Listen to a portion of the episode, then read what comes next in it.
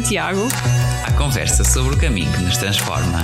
Com Joana Garcia e Ruben Souza. Na Rádio Jim e em podcast.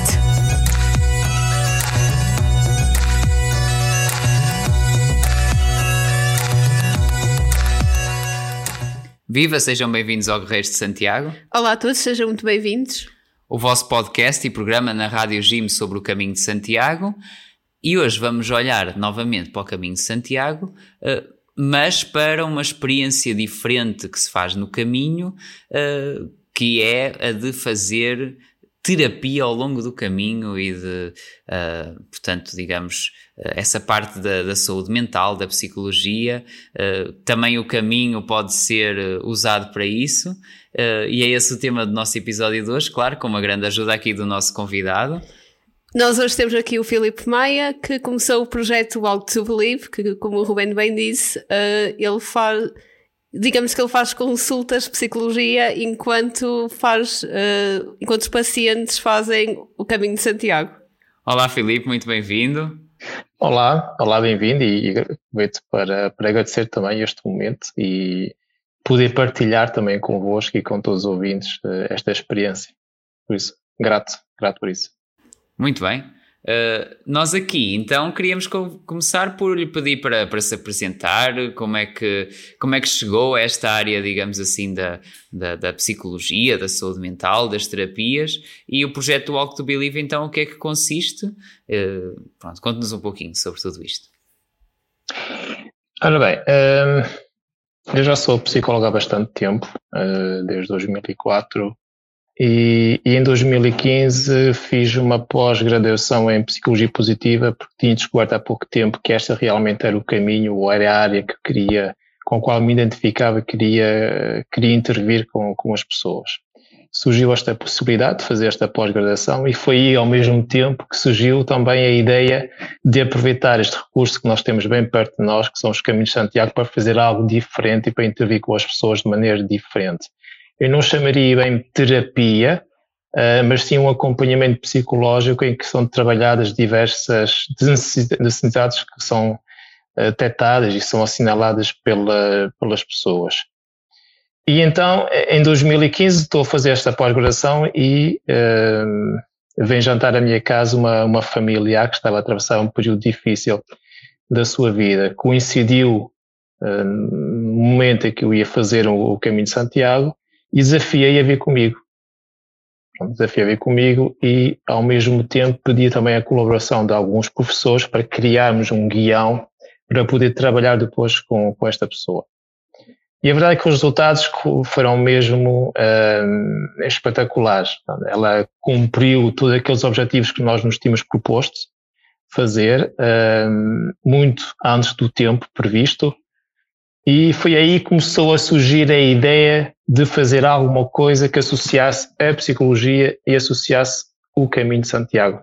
Pronto, a partir daí depois fiz novas experiências com pessoas sem abrigo, quando eu trabalhava na Cruz Vermelha, um, que foi uma experiência brutal também para eles e para mim.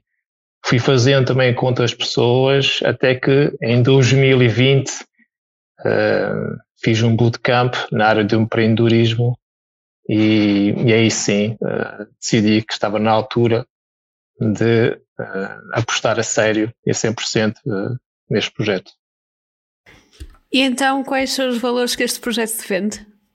No fundo, um, ehm, o que pretende é contribuir para o bem-estar das pessoas e de alguma forma também aprimorar a consciência de si, porque hoje em dia uh, tanto o bem-estar como, como esta resposta, quem sou eu, uh, são muito desvalorizadas. Há outras preocupações e nós é temos tendência. Verdade, concordo. e nós temos tendência a colocar estas questões que são muito importantes para segundo plano. Até um dia, até um dia que nós precisamos mesmo da ajuda de alguém que nos, uh, que nos acompanhe nesta caminhada para conseguirmos esta estabilidade emocional e também conseguirmos conhecer-nos um pouco melhor. Portanto, o bem-estar emocional e a consciência de si são talvez os pilares uh, deste, deste projeto. Aqui o, lá está, o, o projeto tem esse lado, tem, tem várias componentes, né? tem a questão de, do Caminho de Santiago, dessa espécie de, digamos, períodos de consulta ou sessão de psicologia intensiva, não sei se, se posso falar assim, digamos, um período prolongado em que a pessoa vai e, e está fora e está a fazer uma caminhada de acompanhamento psicológico, não é? Ao longo do caminho. E, e depois também tem eh, um lado de, de consultas, de acompanhamento. Uh, pode falar um bocadinho das várias dimensões, digamos, do, do vosso trabalho? Na verdade, as caminhadas, quando, um, quando as realizo com as pessoas, são mais uma espécie de jornada espiritual e de um trabalhar de, de, de algumas competências pessoais. E uh, pode coincidir ou não que a pessoa esteja a passar por um período de maior vulnerabilidade e queira também trabalhar outras dimensões uh, do seu eu. Se isso acontecer, depois traço um, um guião personalizado para trabalhar com, com, alguns exercícios, algumas reflexões, trabalhar especificamente aquela questão que a pessoa levantou. Senão, tem dois temas, tem duas caminhadas uh, por ano, uma em junho e outra em outubro. Na de junho costumo ou tenho trabalhado as emoções positivas uh, e na de outubro mais a consciência de si, um, de que forma podemos também um, um, praticar o mindfulness no nosso dia a dia. Por isso, são duas caminhadas com dois temas diferentes, dois propósitos diferentes. No próximo ano haverá talvez uma terceira caminhada, mas como ainda estou muito no início, estou a apostar nestas duas. O que não invalida o facto de qualquer pessoa uh, ou qualquer empresa poder contactar-me e pedir para trabalhar uh, durante um dia, dois dias, três dias, algumas necessidades que, que, que achem oportuno fazê-lo. Por causa ainda recentemente fui curioso, porque em abril fui contactado por um casal que me pediu, que me desafiou para organizar uma caminhada de três dias um, e acabaram por participar dois casais, eram três, mas um acabou por desistir em cima da hora, por isso fomos dois casais, e durante três dias trabalhámos algumas, algumas necessidades que eles detectavam, como a relação entre ambos, a comunicação, e proporcionar algumas dinâmicas, alguns exercícios de reflexão individuais e em conjunto para um, cimentar um pouco esta relação a dois que no dia a dia às vezes também um, às vezes também não, não há muito tempo para para, para nos dedicarmos às pessoas de quem mais gostamos, porque há outras, outros a fazer, há outras tarefas, há os filhos, e nem sempre o parceiro ou a parceira às vezes tem aquela atenção merecida. Por isso surgem pode surgir qualquer caminhada em qualquer momento do ano, sabendo que uh, tenho organizado tanto o ano passado como este, uma em maio, uma em junho e outra em outubro. Há aqui uma pergunta que eu também não consigo resistir a fazer, que é, uh, pronto, um, assim um período intensivo uh, de acompanhamento deste tipo, quer dizer, não precisava de ser numa caminhada, não é? Podia ser numa casa de retiro ou num, em algum contexto desse, desse tipo. Uh, qual, é, qual é a diferença que faz estar a fazer uma experiência como o Caminho de Santiago? Sim, realmente uma jornada espiritual e de reflexão muito profunda pode ser feita no fim de semana no retiro. Um, caminhar tem a vantagem de poder ir caminhar nos caminhos de Santiago, neste caso, tem a vantagem de poder uh, proporcionar ou promover um encontro com outras pessoas um, que passaram por situações muito difíceis e permite fazer um exercício que é muito difícil fazer dentro de um gabinete, dentro do consultório, que é relativizar as coisas, relativizar a minha história pessoal, a minha narrativa com a história pessoal de outras pessoas. E rapidamente chegamos à conclusão que a minha história de vida se calhar não é assim tão grave comparado com outras situações. E quando nós nos confrontamos com esta realidade, quando nós conseguimos contactar com a natureza, caminhando e, saboreando os, os, sons, as formas, as cores, quando nós conhecemos outras realidades e até quem for, uh, quem for questão, quem trabalhar esta dimensão uh, mais religiosa e espiritual, consegue algo que no retiro, no espaço fechado, não se consegue. Dentro de todas as iniciativas que já fez, qual é o balanço geral e o que é que pretende melhorar?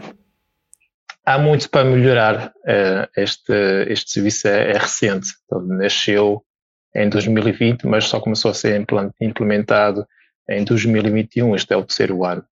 Por isso há muitas, uh, muitas coisas, uh, há muitas coisas que devem ser melhoradas. um, devo continuar a consolidar algumas técnicas, selecionar aquelas técnicas, aqueles exercícios que, que têm produzido bons resultados e manter sempre atualizado algumas estratégias ligadas à psicologia positiva, mas também à, à psicologia cognitiva ou comportamental, depende de, uh, das ferramentas, dos propósitos que eu quiser também implementar nessas caminhadas, manter sempre atualizado essas estratégias e poder assim corresponder às expectativas que, que, que, as pessoas colocam nesta experiência, porque não, não fica barato, não é, para as pessoas. E é natural que eu também sinta esta obrigação moral e, uh, e ética também de poder corresponder àquilo que as pessoas procuram. Por isso, manter-me sempre atualizado, manter sempre um, o interesse nas pessoas para que elas saiam satisfeitas com elas próprias e com esta experiência que até agora tem sido incrível. Então já, já, já deu a deixa perfeita para fazer a pergunta: uh, o que é que fazer um, uma experiência destas exige, uh, quer a nível de, de, custos, quer lá está a disponibilidade, o tempo que é necessário. Uh, pronto, como é que se prepara para, para isso?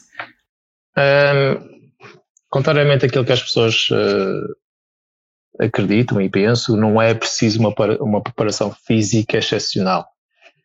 É claro que quem tiver um, algum traquejo, alguma prática uh, regular, poderá sentir menos dores musculares, mas vai senti-las à mesma. É? Por isso não é condição obrigatória ter uma excelente forma física. Este é o primeiro ponto que gostaria de, de esclarecer. Um, depois, um, o que é que é preciso? As pessoas têm que ter disponibilidade de tempo. Saber que durante cinco dias, seis dias ou oito dias vão estar para elas próprias. Eh, eu aconselho sempre eh, utilizar o menos possível o telemóvel para poder dedicar-se a elas próprias. Às vezes há pessoas que conseguem fazer isso mais facilmente, outras não. Sim, retirar as distrações, não é? Que é o, o grande problema do, do, século XXI. Sim. E, e, pronto, os custos geralmente têm rondado os 40 euros por dia, que é o preço de uma consulta diária, quando na verdade estou muito mais tempo com as pessoas e inclui eh, toda a logística que eu preparo tudo, as pessoas só têm que se preocupar com aquilo que vão levar na mochila. De resto, eu preparo as reservas, os locais das refeições, os exercícios, ehm, as meditações, as reflexões, fica tudo, e depois aquele acompanhamento individualizado e as dinâmicas do grupo que são, que são diárias, sempre que nós chegamos aos albergues, fica tudo por minha conta, e inclui também o seguro de acidentes pessoais. Portanto, um, ehm, é um preço relativamente barato, tendo, tendo, tendo em conta aquilo que, que, é oferecido, aquilo que as pessoas podem trazer com elas no regresso a casa. E já agora que o, grupo costuma ser assim, mais ou menos quantas pessoas? O grupo, os grupos têm variado entre 4 ou 5 pessoas. Portanto, é entre 4 a 6 pessoas. O, o ideal seria ter um máximo de 6, não mais que isso, mas o mínimo 4 pessoas e tem variado, tem variado entre, entre este número. E há bocadinho também deu a, falou, abordou a questão da, da religião, ou de, digamos que uns vão com motivação mais cristã, ou partilhando dessa fé, que, que é o meu caso das, das vezes que fiz o caminho de Santiago, muito, também muito motivado por, por ser uma peregrinação ao, ao túmulo do apóstolo, não é? E, e até é isso também que, que eu e a Joana vamos fazer com, com o grupo que vai connosco em setembro. Exatamente. Mas como uma proposta nossa, claro, uh, na peregrinação que vamos fazer e de, de vossa parte, no, no, projeto então no Walk to Believe, uh, costuma ter mais participantes uh, com essa motivação também religiosa ou, ou, não? Como é que costuma conjugar as, as duas, os dois lados? Sim. Um, há pessoas religiosas, mas que não vão fazer esta experiência por motivos religiosos, mas sim espirituais, no sentido de conhecer melhor e de saber de, de que forma é que eu posso, um, enfim, uh, fazer esta viagem que é a minha vida de uma forma mais satisfatória e tornando-me cada vez mais no melhor ser humano. Nessa dimensão é muito espiritual e, e não tanto religioso. Mas eu sou católico, claro, e aproveito também muitos sítios para fazer as minhas orações e gosto de entrar em capelas, em igreja, durante dois, três minutos e há pessoas que, que me acompanham, há pessoas também elas religiosas que fazem isso, outras que não. há uma, uma tolerância, uma flexibilidade muito grande. Uh, se alguém parar, uh, as pessoas podem entrar e acompanhar, outras que podem seguir e juntamos um pouco mais à frente, cada um tem o seu ritmo, mas eu sinto que há cada vez mais pessoas a procurar este lado religioso e tenho sido, tenho sido desafiado para fazer uma caminhada neste sentido. Por isso é que no próximo ano estou a prever fazer uma caminhada e associar nesta caminhada os exercícios espirituais dos jesuítas eh, e em vez de os fazerem em Sotelo, em Vila Verde, que é lá que eles têm feito, fazê-los a caminhar, uh, o que é usado. Isso seria interessantíssimo. Uh, mas Já me estou... a atenção a ideia, confesso. e tenho, estou, estou a tentar encontrar o, o padre jesuíta certo, porque até agora eles recusaram todos, já contactei alguns, mas por causa da vinda do, do Papa Francisco para as Jornadas Mundiais da Juventude não havia disponibilidade, mas creio que a partir de outubro já haverá alguém disponível e que prepare comigo nos meses seguintes uma, uma, uma caminhada com um propósito mais religioso para quem estiver interessado então em fazer alguns exercícios espirituais a caminhar. Uma das coisas que me está aqui a ocorrer na cabeça, eu acho que isto deve ser mais a minha curiosidade de vez em quando, que se calhar é um bocadinho excessiva, é quais são os problemas mais comuns que, que costuma encontrar nas, em todas as pessoas que encontram? Talvez o problema mais comum é eles uh, irem se esquecendo de si próprios. E quando nós colocamos outras prioridades à nossa frente, legitimamente, aliás, mas devemos nunca esquecer-nos também de nós próprios. E pronto, as dificuldades do dia a dia, sejam profissionais, uh, sejam também por causa do, dos estudos, de uma doença, seja por que motivo for, nós devemos colocar-nos sempre no pódio, no pó dos afetos, no sentido de eu devo gostar de mim o suficiente para não esquecer de mim próprio. E quando eu cuido de mim, quando eu tenho essa preocupação em, em não me esquecer de mim e me mimo e me presentei com coisas, repare, uh, Rubem e Joana, quando foi a última vez isto é uma pergunta para vocês refletir, não é para, não é para responder agora. Mas quando foi a outra vez que ofereceram um presente a, a vocês mesmos? Nós passamos a vida a oferecer presentes aos outros, nos aniversários, no Natal, e às vezes esquecemos também nos presentearmos ao longo do ano, não apenas nessas datas, mas ao longo do ano, porque nós merecemos e nós temos cuidar de nós. E as pessoas que procuram estas experiências decidiram que estava na altura de apostar um pouco mais nelas próprias e oferecer-se um presente que é tempo. Tempo para refletirem sobre, acerca delas próprias, para refletirem sobre as suas vidas, para refletir sobre questões mais profundas sobre qual é o meu propósito, qual é o sentido de vida, quais são as minhas competências, quais, foram, quais são as minhas principais forças internas, quais são os meus limites. Isto tudo são questões que a caminhar conseguem ser exploradas uh, e trabalhadas. Eu sinceramente, uh, realmente, realmente é bastante comum eu encontrar pessoas que não se conseguem colocar a si próprias como prioridade. Isso realmente é uma coisa que tem acontecido bastante. Sim, sim, sim muito mais. Eu, eu, pessoalmente, eu uh, não, tenho, não tenho problema em dizê-lo ao microfone do podcast. A ideia de oferecer um, um presente a mim próprio é, é sempre a primeira, a primeira sensação para mim um bocado estranha. Sim, às vezes não tem que ser um presente embrulhado com um laçarote, mas sim pequenas coisas, pequenos gestos, mas que demonstram que eu que eu me preocupo comigo, que eu me mimo, que eu cuido de mim. Eu acho que muitas vezes as pessoas não fazem isso porque elas acabam por sentir, uh, se calhar, um, um bocadinho de egoísmo por se estarem a, pre a uhum. preocupar consigo próprias. Mas não é egoísmo, às vezes confronto-me com essa posição. Eu, eu costumo dar o seguinte exemplo. Suponhamos, suponhamos que nós temos uma fruteira. Se eu cuidar bem desta fruteira, se eu regá-la, se eu adubá-la, se eu podá-la, se eu arrancar as ervas daninhas, na teoria ela vai ter frutos, ou vai produzir frutos com, ma com maior qualidade do que se for uma fruteira completamente esquecida, eh, uma fruteira descuidada, onde nascem ervas e silvas à volta, onde não é podada, não é tratada. Esses frutos, o que é que eu faço com eles? Eu, se eu ficar com, eles, com esses frutos para mim, e não houver, uh, se eu não distribuir este sumo às outras pessoas, aí sim posso considerar egocentrismo.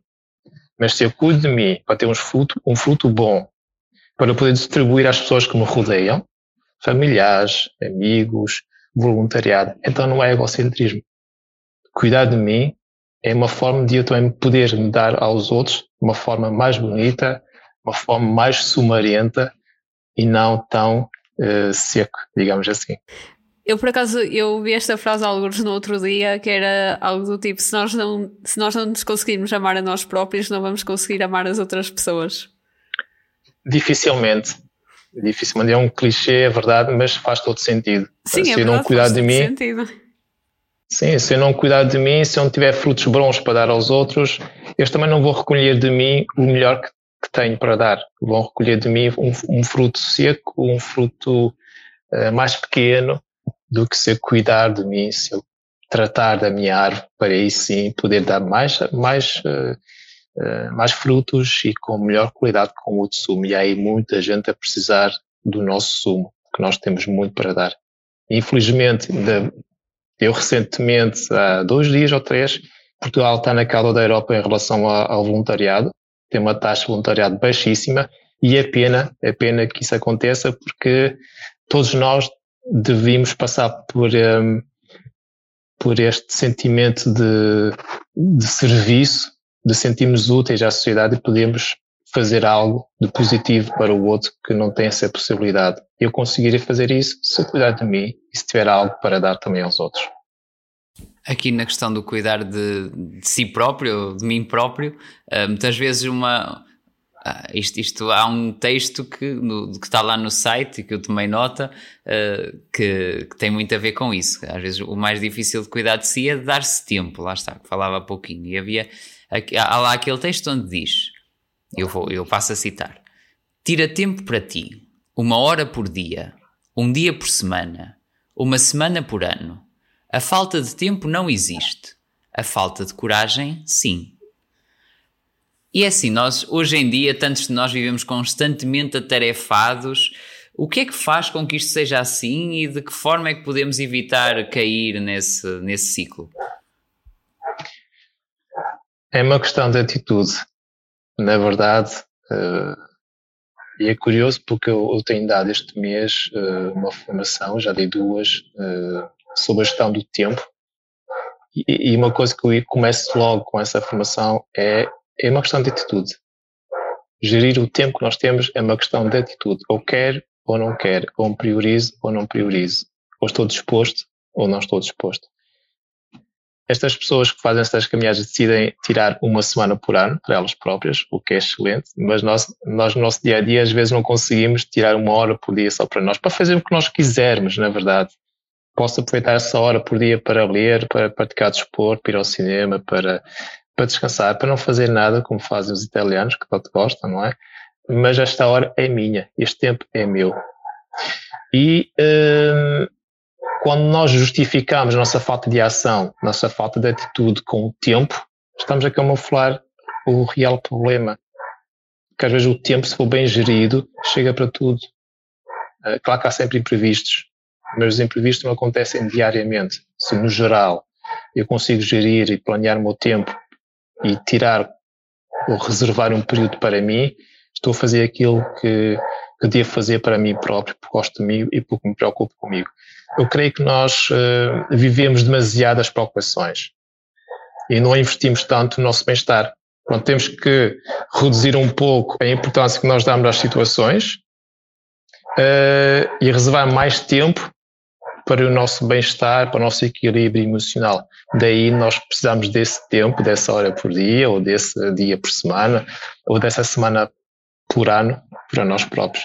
Se nós tivermos essa coragem de dizer, e, aqui é interessante, porque se eu começo a alterar um pouco a minha linguagem interna, eu vou conseguir fazer isso mais facilmente. É uma questão de, de atitude, como disse há bocadinho, e de dizer, ou passar a dizer, não, eu gostava de, de, ter este tempo para mim, ou eu queria ter este tempo para mim, mas sim dizer, eu quero ter este tempo para mim. Porque há uma diferença muito grande, Ruben, em dizer, eu gostava de ir à Itália, e dizer eu quero ir à Itália. E depois realmente disser, planear ir à Itália. Pois, porque se eu disser eu gostava de ir, eu queria tanto ir, o mais provável é que. Exprime só um desejo, não é? É só um é desejo, só... exatamente. É só um desejo. Um, e quando eu digo eu quero, é o desejo mais uma ação.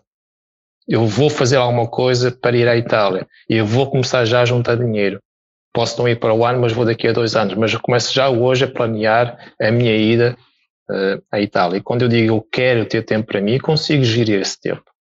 Se eu digo, passo o tempo todo a dizer, ah, eu gostava de ter mais tempo, eu gostava de fazer isto, gostava de fazer aquilo, o mais, uh, o mais provável é que não se faça nada.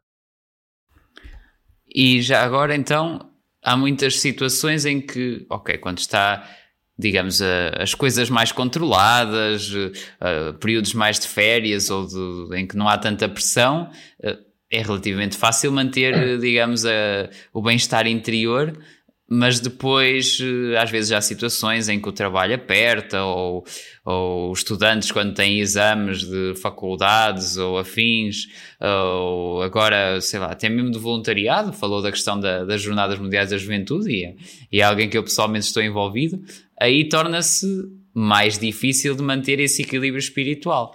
O que é que costuma aconselhar nesse tipo de fases mais, de mais pressão? É mais difícil continuar a dizer eu gostava. Se eu disser eu quero, eu consigo tornar isso realidade. E uma das coisas que nós temos que assumir uma vez por todas é não viver no mundo das ilusões, dos ICs, ou eu gostava, mas sim viver no, no presente com tudo o que tem de bom e tudo o que tem de menos bom. Aceitar que esta realidade hoje, dia 17, é esta. Não quer dizer que me resigno perante esta realidade, mas aceitar que é isto que está a acontecer. E se eu sinto que eu preciso fazer algo diferente, ter uma atitude diferente, então eu tenho que dizer, eu quero fazer. Tenho que ter essa coragem. Por isso, viver o presente e não o passado, nem sequer o futuro, uh, quando digo viver, é viver muito intensamente. Claro que nós lembramos sempre do que nos aconteceu e temos sempre planos para o futuro, mas essencialmente isso devem ser uh, memórias do passado em que nós devemos, devemos retirar algumas lições, se forem memórias negativas, devemos usar estrategicamente se forem memórias positivas para nos reequilibrarmos. Em relação ao futuro, devemos ter algum cuidado porque isso pode trazer alguma ansiedade por ver que realmente aquela aquela meta, aquele objetivo está a tornar-se difícil de concretizar e parece estar cada vez mais distante, isso pode trazer alguns problemas de ansiedade. Por isso, a solução, entre aspas, é viver o mais intensamente possível o presente. Este agora, este dia de hoje. O que é que eu posso fazer hoje, que está nas minhas mãos, para viver este dia com maior satisfação? O que eu posso fazer para ser um pouco mais feliz e sentir melhor neste dia de hoje. O que é que está nas minhas mãos? Cerca de 40%, dizem os estudos, de, do nosso bem-estar, da nossa felicidade, da nossa felicidade vem daquilo que eu fizer diariamente, das nossas ações intencionais. Por isso nós temos quase metade desse, do nosso bem-estar e da nossa felicidade nas nossas mãos. Então vou viver este presente hoje e vou utilizar no dia de hoje algumas estratégias, vou cuidar de mim para de alguma forma, conseguir um, usar esses 40%, que é isso que está aqui em causa, usar o poder que nós temos. Hoje em dia é cada vez mais comum encontrarmos pessoas que fazem o caminho de Santiago como forma de aprenderem a passar mais tempo consigo próprias, isso até eventualmente acaba por ajudar. Uh, mas tirando, tirando esse aspecto, qual, quais são as vantagens das peregrinações para a saúde mental das pessoas? As vantagens, as vantagens são, são bastantes, porque a partir do momento em que eu consigo reencontrar-me, em que eu consigo um, cuidar de mim, um, isso ajuda bastante. Uh, claro que um, o Covid com, veio trazer à luz algumas, alguma coragem que nós não tínhamos de assumir a saúde mental uh, como algo prioritário no nosso dia a dia. Até aqui havia algum receio de tocarmos no assunto, ainda há muito estigma em relação ao psicólogo e à psiquiatria, um, mas fazer estas atividades, estas caminhadas, ajuda para o meu bem-estar, porque depois eu consigo, nestes dias, um, encontrar ferramentas, encontrar estratégias para aplicar no meu dia a dia, no meu cotidiano. E às vezes não é preciso sequer fazer grandes coisas. Eu ouço com muita frequência dizer que nós uh, começamos a caminhada com, com muito peso na bagagem, com muito peso nas costas e regressamos com a mesma mochila, mesmo mais leve. Parece que vamos deixando pelo caminho algumas coisas pesadas, algumas pedras, não é? Que nós vemos às vezes em alguns locais. Isso ajuda a nos reequilibrarmos, ajuda uh, a nós conseguirmos pensar de que forma é que eu tenho aproveitado, tenho saboreado o meu dia a dia, a minha vida e de que forma os outros que me rodeiam também têm aproveitado o meu melhor eu, a minha melhor versão de mim próprio. E quando eu consigo reencontrar-me, quando eu consigo encontrar algumas respostas para estas questões que me vão incomodando no dia a dia, um, a minha saúde mental vai, uh, vai beneficiar muito e com isso também a saúde também mental das pessoas que convivem connosco diariamente. Por isso, investir no autocuidado é muito importante. Selecionar de alguma forma aquilo que, que eu quero para mim, porque às vezes nós optamos por o caminho mais fácil, que é o caminho do desânimo, o, o caminho de, eh, de baixar os braços, que não vale a pena, e esquecemos que aquele caminho, o caminho lá do B, não é? Que, que é mais difícil, que é o arregaçar as mangas e lutar e encontrar soluções, é o caminho que nós devemos optar. É? Por isso nós devemos ter coragem para assumir as dificuldades do, do dia a dia, devemos ter coragem para procurar soluções para as situações do dia a dia e para procurar na felicidade das pequenas coisas que vão acontecendo no caminho na nossa vida algum equilíbrio, alguma estabilidade para não estarmos tão dependentes das coisas externas a nós. Portanto, a partir do momento em que eu procuro uh, promover a minha felicidade e, e, faço pequenas coisas, pequenas coisas muito simples que não têm qualquer custo monetário, e sim estou a priorizar-me e estou a colocar-me do ponto de vista afetivo uh, em primeiro lugar. E quando. Bom, vou ter que aproveitar para fazer a pergunta, isto em relação à, à saúde mental, há, há muitas vezes essa questão do, do estar no presente, de uh, não se deixar levar pelo desânimo. Ah, eu, muito, um dos problemas de saúde mental que mais soube falar e, e acho que afeta um pouco todos, uns mais, outros menos, é a questão da ansiedade e de, de, estar a pensar no que vai acontecer e no poder não conseguir ou não estar à altura do desafio. Isso e isso afeta tantas vezes o, o trabalho, a concentração, o desempenho, sei lá, uh, seja de estudantes, profissionais, tanta gente. Isto, isto da ansiedade, primeiro, é uma coisa que está mesmo mais forte hoje em dia ou, ou simplesmente estamos mais conscientes e, e lá está. Às vezes isto que tanto mina o nosso desempenho uh, em tantas situações, o, o que é que poderá ser, digamos assim, dicas para não ficar tanto uh, aí preso? Um, é uma pergunta interessante. Um, a questão do presente está muito ligada ao mindfulness. E eu descobri recentemente o mindfulness, quando recentemente há dois anos, talvez, e uh, sempre fui um pouco cético em relação a esta abordagem.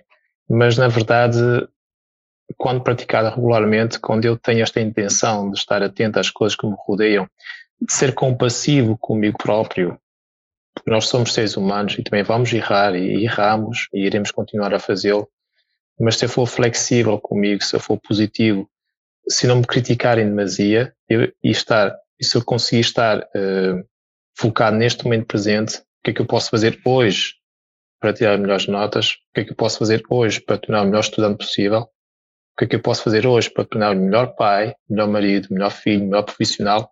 Eu estou focado no dia de hoje. O que é que eu posso fazer? O que é está nas minhas mãos? E é, é interessante porque eu lia há algum tempo uma coisa muito curiosa. A percentagem das preocupações, em média, claro, que não se concretiza é elevadíssima. Hum. Eu sugiro que é vocês é pensem no número, mas eu vou-vos dizer e depois vocês poderão ver se estão próximos ou não.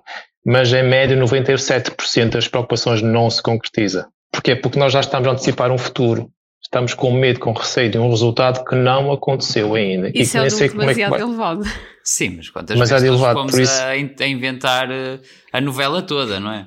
Mexicana, autêntica. Pronto. Isso é média, claro.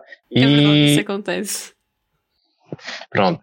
E quando este, este nosso lado mais emocional vem ao de cima, quando este meu eu do futuro prevalece com, ao meu eu atual, uh, isto gera algumas preocupações, algumas angústias pessoais que eu vou depois ter tendência a somatizar e, e daí eu ficar um pouco mais ansioso porque sinto uh, que este caminho, que este processo é longo, uh, que tem muitas pedras, muitas dificuldades e começamos a antecipar cenários e duvidar de nós próprios, das nossas capacidades e que estamos a fazer precisamente tudo aquilo que nós não devemos fazer, que é concentrar-me no dia de hoje, nos meus 40% que tenho nas minhas mãos, para eu usar as minhas ferramentas internas da melhor forma possível. Isso tem algumas limitações.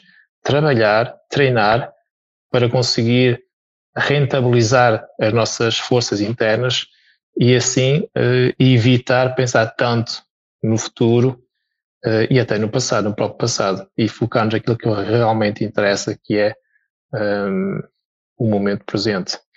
Uh, eu costumo fazer isso nas minhas consultas, portanto, eu, o consultório fica ali perto do Rio Oeste, Santa Tecla, e é com muita frequência que eu vou com as pessoas caminhar para a ecovia e fazer alguns exercícios de, de meditação, de mindfulness ali na relva, junto ao Rio Oeste, porque uh, consegue-se trabalhar melhor uh, estas, estas abordagens do que num consultório, num ambiente fechado, onde não, não há tantos estímulos para nós conseguirmos estar estarmos atentos. Muito bem. Aqui, lá está, às vezes já falou-se da questão de às vezes é complicado ir a um psicólogo, às vezes por, por aquilo que foi muito, durante muitos anos, o que se pensou, não é? Ou a mentalidade que era um estigma. Uh, e se calhar para alguém que possa estar do outro lado a ouvir este episódio e a pensar uh, se calhar até estou a precisar, mas ainda estou hesitante a fazer um, uma experiência destas ou uma consulta ou uh, pronto, começar a dar atenção a essa área, o que é que o que é que o Filipe diria?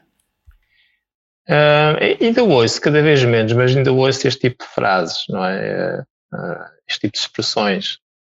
Ah, eu não estou maluco, ou e eu costumo responder ainda bem, porque senão não era comigo que estavam a falar, porque eu falo com pessoas sãs, do ponto de vista emocional. As pessoas uh, que necessitam de alguma terapêutica, uh, estou a falar de, de, medicação, não, não é comigo que tenho que falar, porque não sou médico e não posso receitar, os psicólogos não receitam medicação.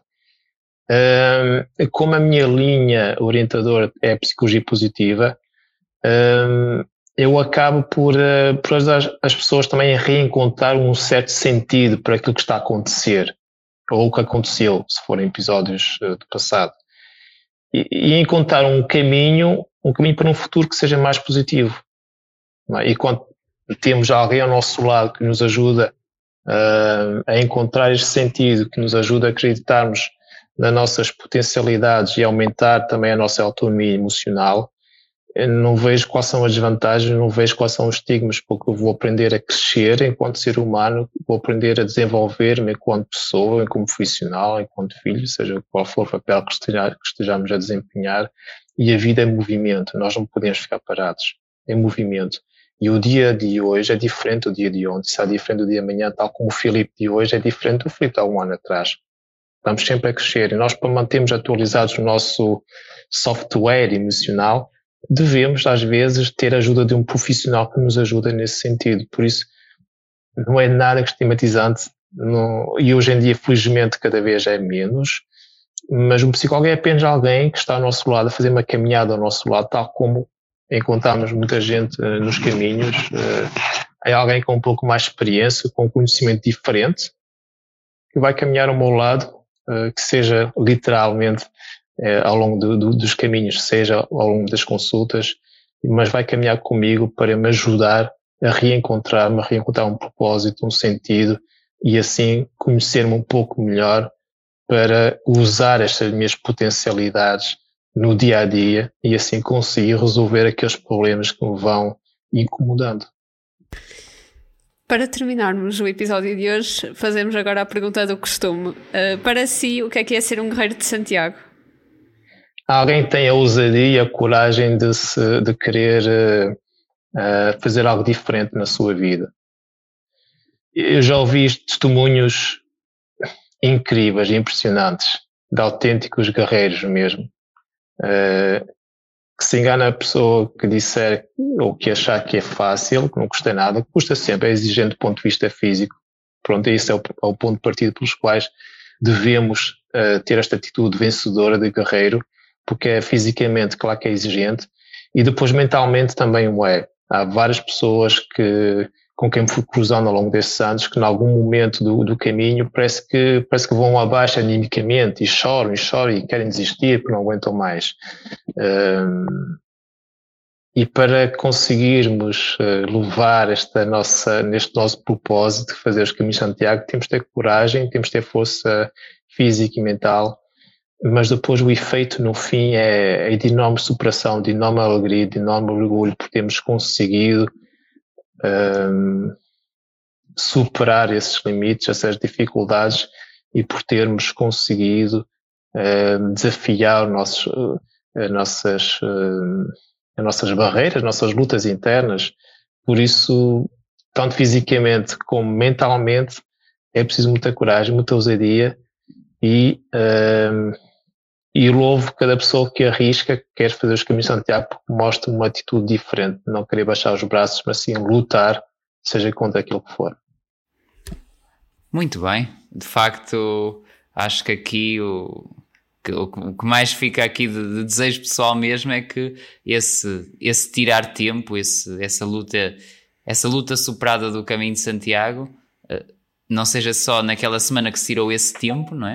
Mas também no dia a dia uh, ir conseguindo tirar tempo para o bem-estar, tirar tempo para si e, e fazer uh, este caminho de maior consciência, não é? Que, que é o que, aquilo que o Filipe propôs e, e, de facto bem-haja pelo, pelo trabalho, pelo projeto. É, é muito bom que, que o caminho seja uh, aqui uh, tirado partido dele para conseguir ultrapassar, tanto que, que nos pode prender. Uh, e, e, é isso, é isso. Bem-ajam pelo, proje pelo projeto e, e, espero que cresçam e que continuem. Uh, de facto, o Filipe continua aqui a ter muito sucesso. Obrigado, obrigado mesmo pela, pela, pelas vossas palavras e pela, e pela vossa hum, pela curiosidade que tiveram a querer saber um pouco mais uh, do que é, que é o projeto, que já não é um projeto, na verdade, já é um serviço que existe aqui em Braga, que é inovador em Portugal. Uh, não tenho conhecimento até hoje de, de outro psicólogo que faça isso. Uh, sei que no, em França, por exemplo, é um projeto muito interessante, parecido, uh, com, com jovens que se encontram institucionalizados. Já existe há 20 e tal anos. Mas é um pouco diferente. Os técnicos não vão com, com, com os jovens, é um voluntário. No meu caso e, e, e o caso do, do, do Walk to Believe, sou mesmo eu, psicólogo, que vou eh, sofrer tanto com, com as pessoas e caminhar ao lado delas e partilhar com elas uh, uh, alegrias, tristezas, nós rimos, nós choramos, nós temos momentos espetaculares, momentos inesquecíveis e estamos todos juntos, estamos todos lado a lado lá e uh, é isso torna esse projeto inovador aqui em Portugal, que é o psicólogo caminha lado a lado com o cliente. Nós agradecemos imenso esta disponibilidade que teve para vir partilhar connosco este projeto. Obrigado, Filipe, mais uma vez. E claro está que vamos partilhar nas nossa, na descrição do episódio a, a vossa página, o site, as vossas redes sociais aí do, do Walk to Believe, eh, este projeto do Filipe. E, e lá está, mais uma vez agradecemos e despedimos então dos nossos ouvintes. Já sabem, chegamos ao fim do nosso episódio. Não, eh, não se esqueçam de nos seguirem nas nossas redes sociais, Facebook, Instagram. E contamos convosco para a semana para mais um episódio. Até lá, boa semana e bom caminho. Bom caminho.